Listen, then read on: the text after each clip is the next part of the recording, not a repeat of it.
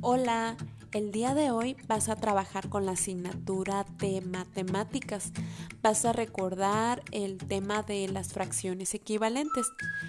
Debes de realizar las dos actividades que te presento en la imagen en tu cuaderno.